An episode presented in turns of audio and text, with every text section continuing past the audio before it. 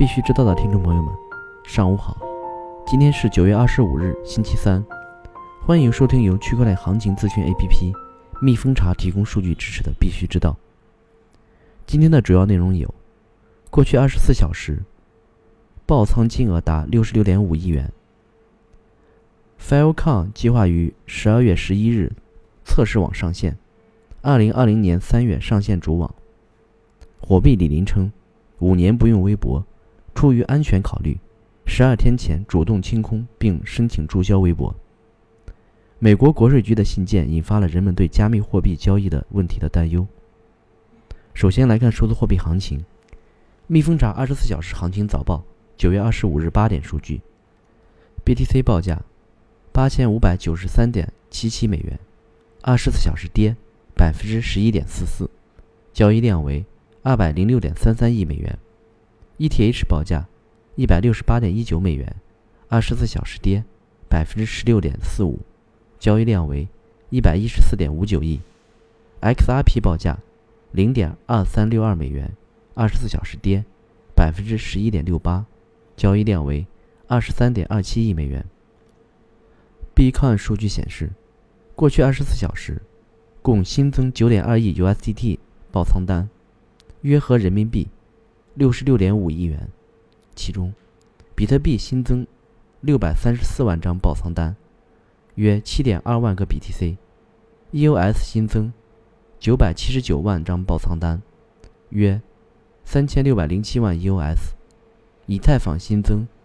一千零五十万张爆仓单，约六十五点二万 ETH。分布式存储项目 Filecoin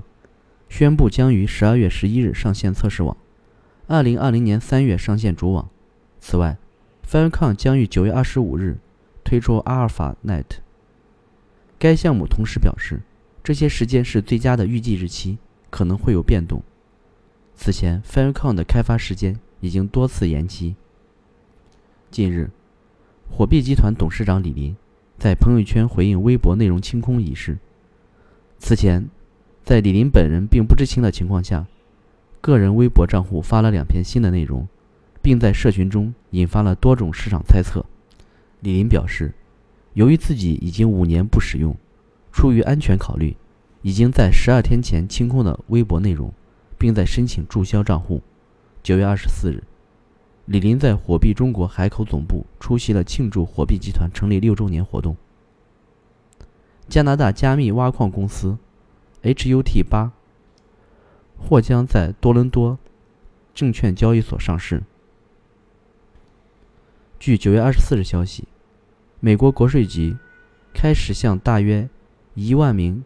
加密货币交易的纳税人发送信函，而这些交易可能没有报名或被扭曲，并且将在九月下旬开始向估计有纳税义务的纳税人发送另一笔付款。H and R Block 税务研究所所长表示。有些通知实际上只是出于礼貌，目的是帮助纳税人了解他们的义务，但这并不能减轻纳税人收到国税局信件所带来的压力和焦虑，这是伤脑筋的。此外，有些信函确实需要纳税人做出回应或采取一些行动。据 c o n d e s k 九月二十四日消息，九月十九日，美国众议院通过了一项法案，